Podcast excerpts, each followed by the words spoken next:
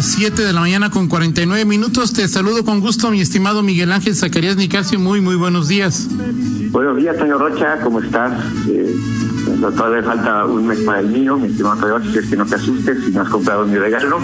Eh, no, estas mañanitas son para mi hermano eh, Francisco Zacarías. Un abrazo al buen Panchito que cumple ni más ni menos que 25 años de edad. Eh, le mando un, abrazo, un beso.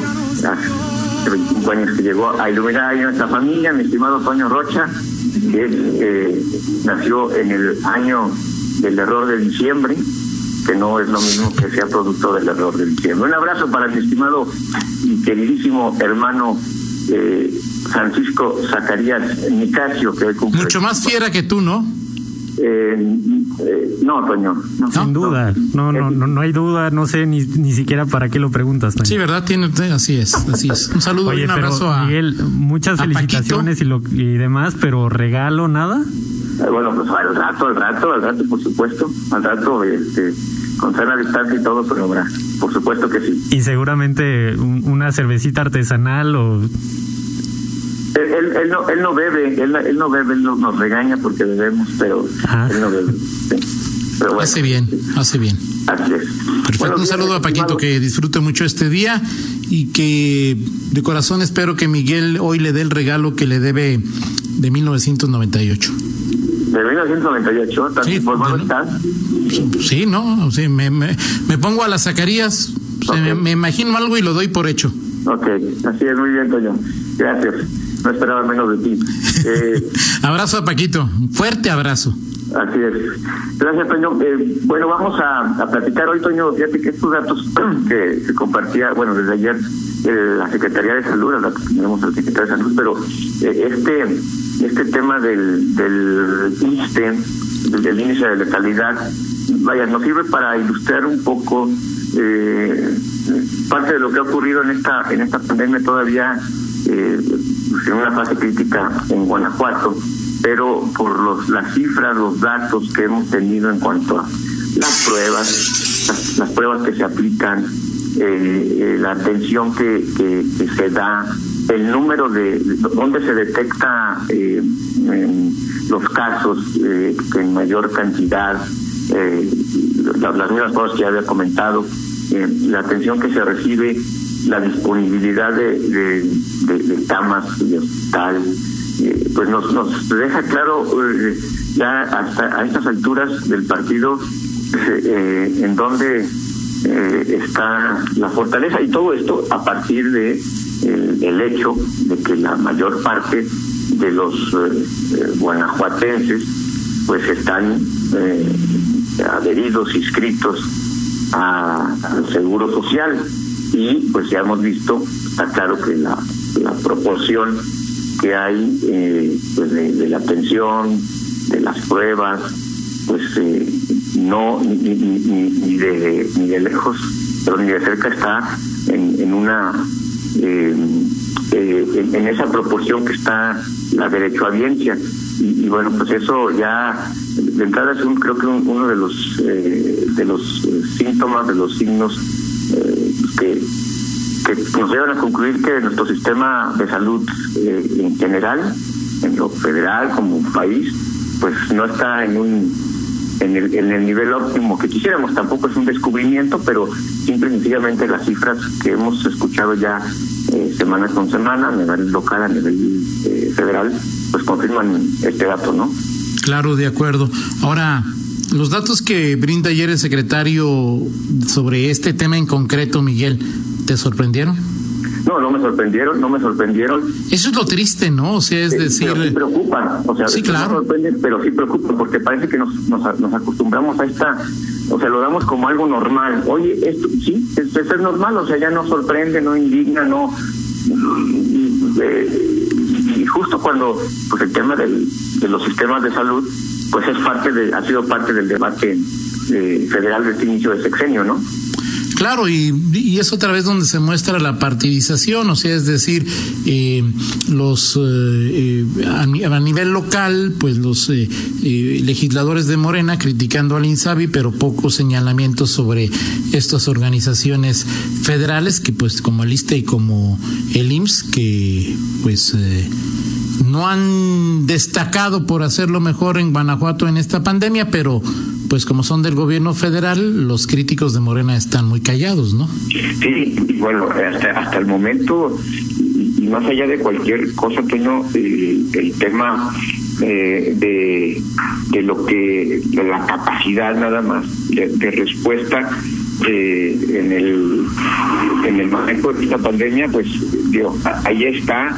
Eh, hoy el y, creo que una de las cuestiones que más ya rato platicaremos con el secretario uh, Daniel Díaz es que pues aquí en, aquí en, en Guanajuato, como es lógico, tampoco es un mérito, pero no hemos escuchado ya, ya armamos la pandemia, ya es que vamos esa parte creo que me parece que el, hecho de no bajar la guardia sobre todo justo en este momento en este momento con las acciones que se han implementado con los, los cubrebocas eh, eh, la intensificación de la promoción de su uso y bueno pues la libertad que, que tienen los municipios para aplicar sanciones algunos se han puesto más más rudos eh, también en la medida en que, en que hay eh, en, que, en que tienen la, la intensidad de, de, de, la de la transmisión en sus propios municipios. Eh, en fin, hay cosas que, bueno, por supuesto, eh, todavía no se pueden sacar datos concluyentes, eh, pero por lo pronto hasta el, este corte de caja, pues eso es lo que eso es lo que podemos tener y, y, justamente hoy pues habrá también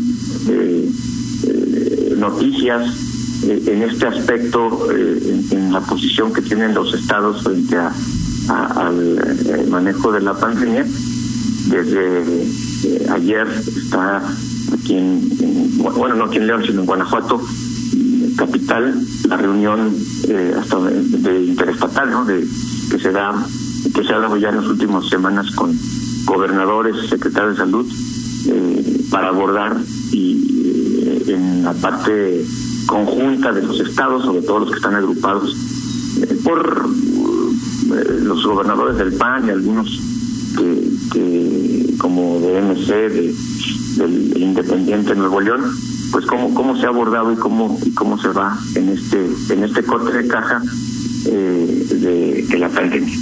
Sí, de acuerdo. Incluso ayer el, el la, la, parte final de su conferencia, el secretario Daniel Díaz hablaba de que tendría en minutos más, al final de, del jueves, una reunión con secretarios de salud de todo el país para, si no recuerdo mal, y ahí Fernando, bueno, los tres lo estábamos viendo, que tiene que ver con, con la parte de, de, de, del personal médico, ¿no? O es decir, no estarse pirateando, porque pues cada vez, eh, desafortunadamente, hay más enfermos, hay menos médicos, hay menos enfermeras, hay más médicos y enfermeras infectados. Es un problema que a lo mejor no visualizamos desde fuera, pero es un asunto serio.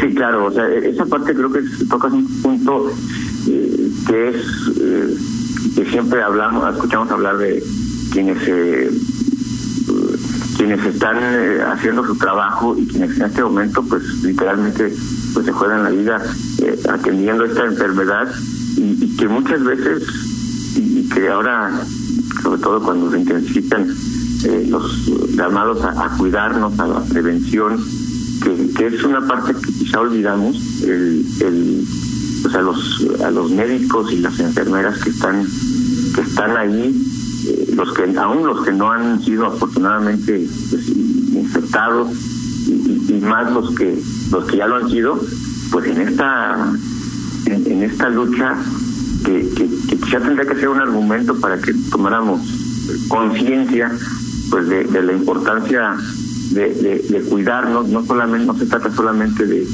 de, evitar, perdón, de usar el cubrebocas para que no me sancionen, de no infectarme para no eh, llenar hospitales, sino de pensar también en, un tema eh, humanitario, ¿no? De las de los médicos y enfermeras que, que en este momento quizá pues pidan pidan esquina, ¿no? Porque su, su, su, su la exigencia, su labor pues, ha sido eh, histórica, quizá nunca se habían visto en estas en estas circunstancias. Sí, claro, porque bueno, Miguel, dicho lo, dicho con en punto de vista con veracidad, aunque sea doloroso, bueno, eh, cuando yo salgo, sé el riesgo que tomo al salir o si voy a una reunión o lo sé, ¿no? Es decir, y mi responsabilidad o irresponsabilidad es la que me lleva a tomar X, Y o Z acción. Pero los médicos son al final de cuentas los que junto con nuestros eh, familiares más cercanos pagan ese riesgo. O sea, ¿qué culpa tiene la doctora Sánchez, el doctor Martínez, la enfermera Recendis, de que yo me haya ido a, un baile sonidero, me haya contagiado y vaya a ponerlos en riesgo a ellos, ¿no? Sí, sí, porque eso es justamente lo que la, peculiaridad que tiene pues, una pandemia, es decir, el saber cuando tú tienes, cuando vas a, a, una atención médica, ya sea de urgencias o ya sea porque esté programado, pues te traes una enfermedad, algún descuido, algún accidente, algo que se acumuló eh, durante años o que repentinamente te sucedió, pero que a lo mejor lo pudiste prever, pero en este caso pues es, vaya, se nos, se nos dijo o se nos dice a diario qué es lo que tenemos que hacer para para prevenir y, y a sabiendas de esa situación, pues muchas veces sobrepasamos esas, esos, esos límites, no atendemos las, las eh, recomendaciones y bueno, vienen, vienen las consecuencias. En fin, yo pues estaremos atentos en un momento más a, a lo que dice el secretario de, de salud y, y, bueno, sobre todo, pues esta, esta también otra frase que quedó muy, muy, muy bien este, al final eh, lo dijo el, el, de, el, de, perdón, el de prevención de riesgos sanitarios. Que, ¿Doctor Zúñiga? Sí, el doctor Zúñiga, que en 15 días, este, eh, no sé, estamos hablando de primer el 10 de agosto, podrán, podríamos estar viendo pues, los resultados de si esta esta campaña para usar el cubrebocas y estas medidas que se, han, que se están dando ahorita, pues han tenido un efecto positivo ya en la manifestación de la pandemia. De acuerdo, de acuerdo contigo. Platicamos en 50 minutos, Miguel. De acuerdo, pues atentos ahorita la Un abrazo a Paquito, de nuevo, por favor. Son las ocho con dos, pausa, regresamos ahí en el, desde el estudio. Fernando Velázquez hará un enlace con el secretario de Salud, Daniel Díaz. Contáctanos en línea promomedios.com.